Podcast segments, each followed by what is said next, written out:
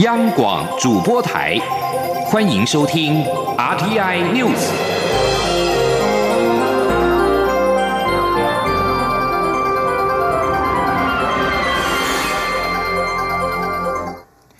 各位好，我是李自立，欢迎收听这一节央广主播台提供给您的 RTI News。台美全球合作及训练架构下举办的抗药性结核病计划管理国际研习营。今天在台北开训，美国前卫生部长普莱斯致辞表示，台湾作为一个民主国家及人道援助的提供者，若参与世界卫生组织，将有助于该组织全人类都能健康的目标提早实现。台湾在医疗方面的实力不应该被拒绝参加在世界卫生大会。记者王兆坤的报道。台湾、美国、日本合办的抗药性结核病计划管理国际研习营开训。美国前卫生部长普莱斯致辞表示，他在卫生部长任内曾于二零一七年的世卫大会上发言，强力支持台湾参与。如今来到台湾，同样要说明他的坚定支持立场。普莱斯以自身经历表示，由于移民政策限制减少，跨境传染的可能性增加。潜在危险出现于全世界，而从印太地区来看，台湾，台湾对疾病预防有着高度需求，可是却因为政治考量强压专业运作，台湾被拒绝于世卫大会及技术性会议与活动，根本不符合世卫组织宪章有关健康是基本人权的规定。他说：“And Taiwan should not be an exception. In addition, Taiwan has so much to offer.” in experience and skill to the international disease prevention system。普莱斯进一步提出三点理由，说明台湾的重要性。首先是地理位置让台湾拥有丰富的天然灾害相关紧急医疗经验，这有助世卫组织的紧急医疗计划。其次，全民健保提高了医疗品质，也提升全球健康覆盖程度。最后，台湾提供的医疗训练，造福世界各地医疗专才。而台湾也有意愿协助更多国家，同时实现联合国永续发展目标中的健康人生与福祉。普莱斯认为，将台湾带入国际疾病预防体系对全球有利，更会促使世卫组织的疾病预防工作更有效率。他说：“As a recipient of foreign aid and a provider of international humanitarian assistance and a democratic nation。” Taiwan's participation in WHO will help foster early realization of WHO's vision of health for all. 普莱斯表示，美国支持台湾参与包括世卫组织的全球公共卫生相关组织。他个人也会持续支持台湾以观察员身份参加世卫大会及技术性会议。而在台湾关系法立法四十周年的此刻，他也要特别表达两国的伙伴关系相当紧密。以及双方长久的友谊、贸易、文化交流关系，还有对于民主价值、人权的坚定承诺。中央广播电台记者王兆坤台北采访报道。抗药性结核病是威胁人类健康的重大议题。卫福部部长陈时中表示，台湾多重抗药性结核病的治疗成功率是百分之八十以上，优于国际的百分之五十五，足为亚太典范。另外，机关署副署长罗义军受访也表示，台湾的防治优势包括了快速筛检的确诊网络、完善的医疗系统、人性化的工位追踪，都可以让其他的国家参考。蔡英文总统今天以军礼欢迎来访的瓜地马拉总统莫拉雷斯，随后两位元首在总统府会晤。蔡总统肯定两国在。医疗跟教育方面的交流成果，并且特别感谢莫拉雷斯在国际上对台湾的支持。莫拉雷斯则重申，兄弟之间就应该随时支持对方。他并且欢迎台湾企业到瓜国投资，进军美国市场。记者欧阳梦平的报道。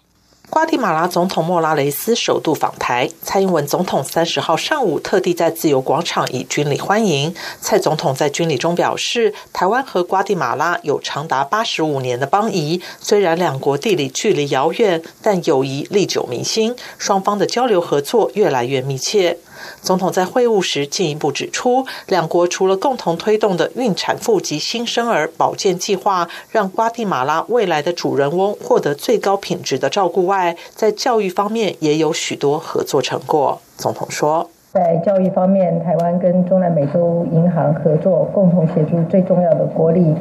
呃圣卡洛斯大学提升软硬体的设施。那么，另外目前有六十多位瓜地马拉的学生透过台湾的奖学金的支持，在台湾学习。我相信这些学生未来都会成为台瓜交流的重要的桥梁。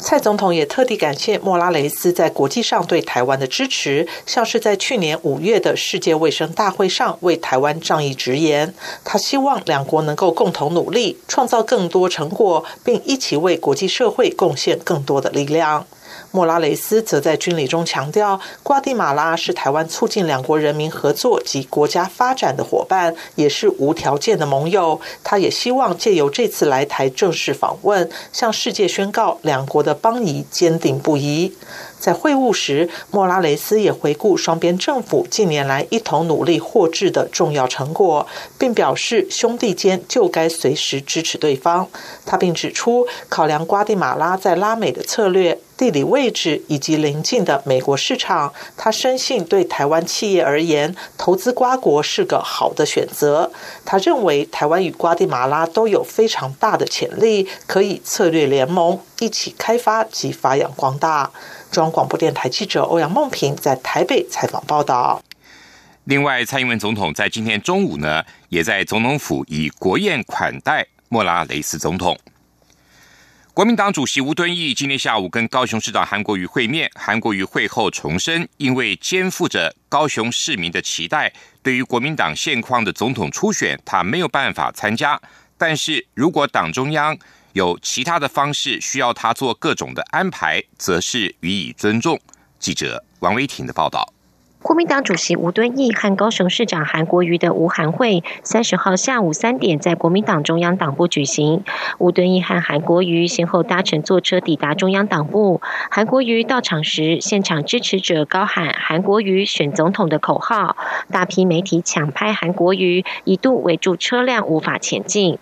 根据国民党提供的会前寒暄影片，国民党副主席曾永权和郝龙斌在电梯门口迎接韩国瑜，韩国瑜则自嘲自己是 trouble maker。一行人进入会客室后，郝龙斌还关心韩国瑜的身体。吴敦义到会客室时与韩国瑜握手寒暄，互亏自己是七十岁的老男人，韩国瑜是六十岁的小男人，两人互动热络。吴韩会谈三十分钟，与会人士还有曾永权、郝龙斌。韩国瑜会后举行记者会，表示两人达成四点共识。韩国瑜感谢吴敦义提名他竞选高雄市长，国民党一定要团结赢得二零二零年大选，共同保护中华民国。因为肩负高雄市民的期待，国民党的现况初选民调他没有办法参加。不过，韩国瑜也进一步松口表示，如果国民党中央党部及中常会需要韩国瑜做各种安排，他都予以尊重。韩国瑜说：“第三，现况的总统大选的民调，我身为高雄市市长，肩膀上有高雄市市民对我的期待，我没有办法参加。第四，如果中央党部。”以及中常会有其他的方式需要韩国瑜来做各种安排，甚至民调等等，予以尊重。这就是我跟吴敦义主席共同所谈的。国民党上礼拜的中常会通过要另定总统初选特别办法，纳入韩国瑜和红海董事长郭台铭，且采取全民调。韩国瑜表示，如果国民党和中常会有新的提名办法，要征询主动或被动，有多少人选，是否全民调等，他都尊重。刚才我讲的第四点，如果国民党中央党部跟中常委他们有新的提名办法，把我放进去的话，我予以尊重。其他我就不适合多言。我目前的状态，因为并没有看到新的提名办法，还没有还没有看到，而且党中央将来征询是主动跟被动的，有多少人选我也不知道，所以我的立场就是这样表达，我尊重。媒体关注吴韩关系，询问韩国瑜与吴敦义在高雄市长选后甚少见面，两人是否有心结？韩国瑜回答：高雄市长选举后，他与吴敦义见过一两次面。韩国瑜表示，和吴敦义会谈气氛融洽，是老长官也是老朋友，很多事情沟通很融洽。中央广播电台记者王威婷采访报道。吴韩会之后，国民党组发会主委李哲华随即表示，国民党中常会最快五月八号通过总统提名特别办法，以全民调方式，并纳入已经主动表达参选意愿者和具有胜选机会者。李哲华还表示，五月十五号的中常会渴望通过作业要点，确定民调进行的方式，是否举办辩论等细节。而民进党内总统初选蔡赖之争协调目前仍然还没有进展。民进党中常会明天将讨论初选的日程方案，但是相关的日程还有待中常会讨论之后才会拍板定案。记者刘玉秋的报道。民进党总统初选呈现蔡英文总统与行政院前院长赖清德的蔡赖之争局面。由于协调至今会有进展，下一个阶段将进入民调初选决定人选。而中央党部近来也已研拟出日程方案，并提报五月一号中常会讨论。民进党新闻部主任丁允恭受访时表示，根据民进党中央党部所研拟的初选日程方案，五月一号中常会预计将通过第二次调整的总统初选选。选日程于五月十三号至五月十七号召开初选证件发表会及民调协调会议。五月二十二号中执会公告立委初选候选人提名名单后，总统初选协调也截止，并严拟于五月二十四号到五月二十六号举办一到两场的总统初选证件发表会。五月底举办初选民调，预计六月五号中执会上就会正式公布总统候选人人选。丁宇公说。目前预计是二十七日到三十一日之间执行民调，然后六月五日。但是这个提成是党部提出了草案，那还要经过中常会的讨论。由于证件发表会的形式有无交叉结问、民调方式等，还有待候选人协调，整体的选务日程也还需经由中常会讨论后才会抵定。外界预料，在初选执行细节抵定前，蔡赖双方可能还会再先攻防。中广电台记者刘秋采访报道。对于民进党内总统初选的纷扰，赖清德今天表示，如果只是让民进党少数人决定，不是真团结，这种团结无法达到明年胜选的目标。对此，蔡英文总统今天下午受访时表示，民进党依照长久以来的民主机制做出决策，他听不懂这为什么是少数人的决定。日皇名人今天下午五点，台湾时间的下午四点进行退位仪式，包括首相安倍晋三在内，共有两百多十人。列席参与，日本首相安倍晋三首先代表国民致辞，表示在平城内平外城的理念的指引下，日本国民伴随着天皇陛下履行公务，共同经历了和平时期，也一起经历了诸多的自然天灾。他要代表国民表达对日皇由衷的爱戴之情。名人随后也发表讲话，表示即位三十年来获得了国民深厚的信赖及爱戴。履行日皇的职责，他感谢，也感到无比的幸福。他由衷感谢国民接受跟支持他作为国家的象征，并向日本跟世界传达祝福。新年号令和则将在五月一号的零点起正式启用，德仁将在日本时间一号的上午十点三十分，台湾时间的上午九点三十分，在松之间举行见习等继承的仪式。美国贸易代表莱特海泽跟财政部长梅努钦今天抵达北京，准备跟中国国务院副总理刘鹤举行第十轮的美中贸易高层磋商，并且期盼有实质性的进展，结束两国在数个月来的贸易战争。在美国两位贸易代表抵达北京之前，曾经指中国政府对于企业的补助政策将是这一次双方谈判的重点。梅努钦不愿意说明这次北京会谈的议题，但是他先前告诉《纽约时报》说，这次会谈会继续聚焦在中国政府对企业的补贴政策。结束北京的会谈之后，刘鹤将会在五月八号前往华府，跟梅努钦及莱特海泽进行下一轮的磋商。另外，梅努钦在福斯财经新闻网在华府的时间二十九号播出的访谈中表示，双方将可以签署贸易协议。这里是中央广播电台台湾之音。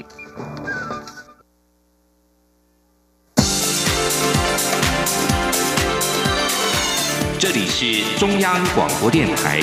台湾之音，欢迎继续收听新闻。欢迎继续收听新闻。中共军机近年来频繁的飞绕台湾，并且越过台海中线，引发关注。美国太平洋空军指挥官布朗二十九号表示，台海的紧张令人忧心。美军的行动不会退缩，将会持续的留意共军动态，避免局势更加紧张。隶属于国务院的纽约外籍记者中心邀请美国太平洋空军指挥官、印太司令部空军部队指挥官布朗参加简报。布朗表示，美方关注中共军机绕飞台湾、越过台海中线等等的行动，不想因为误判而导致局势的更加紧张。至于因应共军侵略性的举动的最佳战略为何？布朗表示，关键在于美军要坚定不移、毫不退缩，持续在国际法容许的范围内行动。被问到台湾是否可能采购 F 三十五，布朗表示不知情，但是他提到台湾对另一型飞机有兴趣。共军的两架战机三月底越过台海中线之后，美中台学者专家日前也在纽约进行了对话，美方代表建议。两岸重建秘密沟通管道，将意外降到最低，以防大选的敏感时期紧张会进一步的升温。为了提升采购效能跟品质，立法院院会今年三读通过了政府采购法，机关办理采购金额达新台币两亿元以上的巨额工程的采购，应该依照采购的特性跟实际需要，成立采购工作及审查小组。同时，为了加强政府办理具有敏感性跟国安疑虑的采购案，增加事前审查机制。记者刘玉秋的报道。为完备政府采购法制，提升采购效能与品质，维护政府采购公平秩序，立法院院会三十号三读修正通过政府采购法，机关办理采购金额达新台币两亿元以上的巨额工程采购，应依采购的特性及实际需要，成立采购工作及审查小组，协助审查采购需求与经费、采购策略、招标文件等事项，以及提供与采购有关事务的。咨询，同时修法也新增防会条款，明定机关办理采购时，发现厂商有对采购有关人员契约或交付不正利益等情形，刊登政府采购公报，三年内不得参加投标或作为绝标对象或分包厂商。修法也加重厂商以佣金、中介费、后谢金或其他不正利益条件交换取得采购契约的罚则，违者除了政府机关可终止。或解除契约，还可将两倍的不正利益自契约价款中扣除，未能扣除的，可通知厂商限期给付。参与审查的民进党立委胡思瑶表示，这次修法终于能够告别防弊大于心力、便宜才是王道的采购思维，追求品质、崇尚专业，并与国际接轨。我们让防弊跟心力一样重要，我们确立以最有利标来取代最低标，追求品质，让专业说话。我们导入外部的力量，成立一定金额以上招标案的采购前期小组，建立必要的利益回避跟退场机制。也让各项财阀符合比例原则的改革。我要将今天采购法的修法成果献给在天堂的陈迈先生，台湾公共工程界的人格者。另外。为了加强政府办理具敏感性或国安疑虑的采购案，这次修法也增订事前审查机制。机关办理涉及国家安全的采购，由对本国或外国厂商资格订定限制条件的必要者，限制条件及审查相关作业事项的办法，由主管机关会商相关目的事业主管机关定之。另一方面，修法除了防弊外，对于机关办理限制性招标的情形，也扩及社会福利服务与庇护工厂，以鼓励庇护工厂的设置与推展。同时，修法也放宽一文采购不受政府采购法限制，对于受补助机关的监督办法，改由文化部定定。中广电台记者刘秋采访报道。行政院主计总处今天公布最新的经济成长率预测，今年第一季的概估为百分之一点七二，比二月份的预测减少了零点一个百分点，主要是因为消费成长不如预期。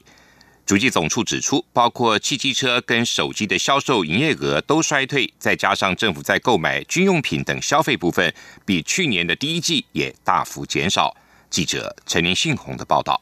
主计总处在二月预测今年第一季经济成长率为百分之一点八二，三十号公布该股统计为百分之一点七二，减少零点一个百分点，但仍连十二季呈现正成长，只是成长幅度越来越缓和。主计总处指出，全球第一季经济成长明显走缓，包括南韩和新加坡近期公布的第一季经济成长率都比去年第四季缩减或是下滑，因此也使得台湾第一季出口如果按照美元计。价年增率减少百分之四多，是终止连续实际成长。至于在内需部分，由于二零一六年实施货物税，逼出民间换车的需求，因此二零一六年和二零一七年新增挂牌数大增。但随着换车需求接近饱和，在高水准的比较基期下，使得第一季汽机车销售营业额呈税衰退。另外，智慧手机销售情况也不如预期，再加上第一季股票成交量持续减少百分之二三多，让整体内需消费表现不如预期。所幸第一季。有史上最长春节九天，再加上四天的二二八连假，包括餐饮营业额和交通运输人次都有成长。一来一往下，第一季民间消费成长为百分之一点四五，比二月预测的百分之一点七九低。主机总处专门委员陈雅梅说。这个呃，相对来讲，这个南来北往的一个运输人流啦，或者是有一些安排的活动的这个这一块呢，也是比去年要来了呃，有明显的增加。那像是在呃一些运输设备的一些使用方面啊，像台铁的。有客呃载客人数是比去年的第一季增加百分之四，那呃北捷呢也有增加百分之二点五，高捷也是有增加百分之三点九，这个都是搭乘的人数的部分了。由于今年第一季经济成长率较最新预估稍低，未来三季如果都维持原先预测的水准，预估全年的经济成长率为百分之二点二四，将比二月预测少零点零三个百分点。中央广播电台记者陈林信宏报道：长荣航空公司三次的劳资争议调解失败之后，空服员工会在经过会员代表大会的决议，正式启动了罢工投票规划。目前预计五月十三号起开放罢工投票。空服员工会同时也自设门槛，如果长荣空服员的罢工同意投票没有超过长荣分会会员的八成，罢工行动就会取消。记者江昭伦的报道。长荣劳资协商破局后，桃园市空服员工会三十号召开记者会，说明他们接下来的行动计划。空服员工会表示，他们已经经过会员代表决议，正式取得罢工投票权。由于劳资争议处理法规定，罢工行动需要全体会员过半同意。他们目前规划长荣分会投票日期从五月十三号到五月十六号，华航分会从五月二十七号开始投票，其他航空公司会员将于六月三号加入，一起投票到六月六号。在罢工门槛上，除了依据劳资争议处理法，同意票需超过全体会员一半，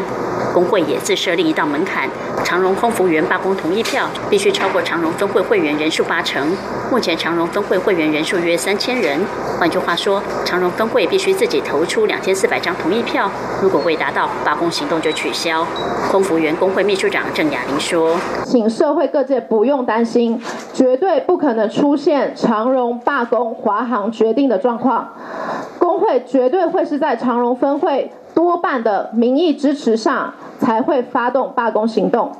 由于长荣分会率先投票，即使还不知道投票结果，但如投票率未达八成，工会也会提前宣布罢工行动取消。不过，工会强调，他们事情已经经过民意调查，有信心，也相信多数长荣空服员都支持工会罢工行动。工会表示，这次长荣空服员的诉求有三大主轴，包括提高薪资待遇，希望日资费从原本的九十元提高到一百五十元，并要求进搭便车条款保护，改善疲劳航班问题。增设劳工董事，改善目前长荣内部维权管理。工会也会在六月四号在台北举办游行，表达诉求并争取社会认同。工会也批评近日桃园市劳动局启动入场查核，并对外宣称长荣日资费不输华航的说法是严重偏颇且不公平。工会指出，劳动局的报告没有把空服员薪资中最重要的飞行加给计算进去，却把早餐、年终福利等属于福利性质的待遇算入薪资中，如何能公平看出长荣与华航空服员薪资待遇差别？即使即将展开罢工投票，但工会强调，他们还是秉持开放与对等态度，希望长荣航空愿意坐下来和他们协商解决问题，而不要总是拿旅客权益绑架工会。工会也向总统蔡英文和交通部长林佳龙喊话，希望部长与总统愿意与工会交换意见，倾听他们的诉求。中国电台记者张超伦台北采访报道。桃园市空服员职业工会长荣分会即将展开罢工投票，对此，交通部长林佳龙今天受访表示。交通部并非劳资争议的主管机关，但仍然会配合劳动部跟桃园市劳动局，持续促进长荣航空劳资双方达成协商，而且不到最后一刻不会放弃努力。他也期待双方各退一步，以免两败俱伤，折损了长荣的形象跟竞争力。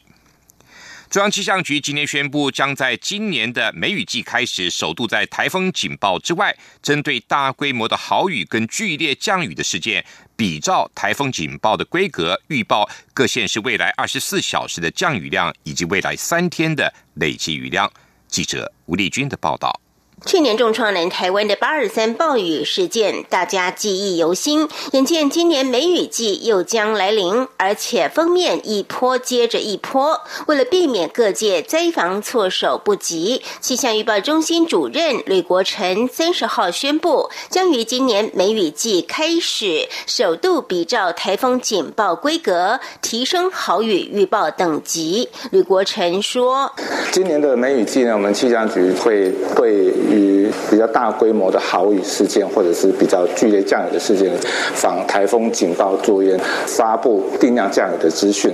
那同时呢，我们在台风警报时候，大概一天会有几次记者会，大概每三小时会 update 最新的资料。那在发布这些较大规模豪雨以及较剧烈降雨事件的时候呢，我们目前规划也会有定时的记者会，提供各界做参考，让各地的防灾单位能够更适当的应应。吕国成指出。除了台风之外，台湾每年会发生的大规模降雨或剧烈降雨，就是梅雨封面以及台风过后引进的西南气流，或是远距离的台风带来的共伴效应。此时气象局就会启动台风警报等级的豪雨预报。不过，吕国成也坦诚，民众虽然期待气象局提供这项全新的服务，但在全世界目前对定量降雨雨的预测都还没有十足把握的情况下，气象局要进行这样的预报，仍是一大挑战。这也是气象局积极想突破的技术门槛。所幸最近有些雷达及卫星的观测技术都在提升，气象局也会善加运用超级电脑来进行运算，提供民众更及时有效的预报。中央广播电台记者吴丽君在台北采访报道。接下来进行今天的前进新南向。前进新南向。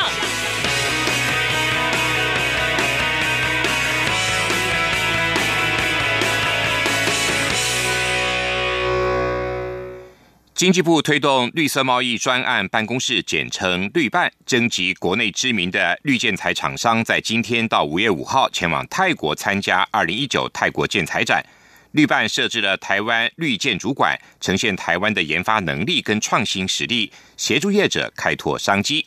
泰国市场深具庞大的绿色建材商机。二零一七年，台湾颁发了第一个台湾绿建筑海外认证给泰国当地的台商，不仅是台湾推行绿建筑十多年来重要的里程碑，也成为亚热带气候地区绿建筑的新典范。配合卫生福利部。一国一中心的计划，花莲慈济跟台大医院多位医师今天出席了马尼拉举行的器官移植及叶克膜应用论坛。菲律宾医师指出，如何提高民众器官捐赠的意愿是当务之急。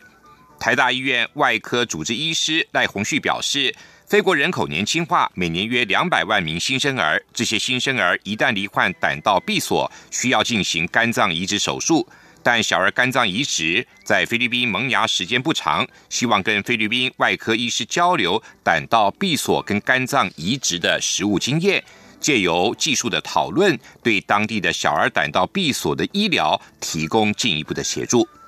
以上这一节 RTI News 由李自力编辑播报，谢谢收听。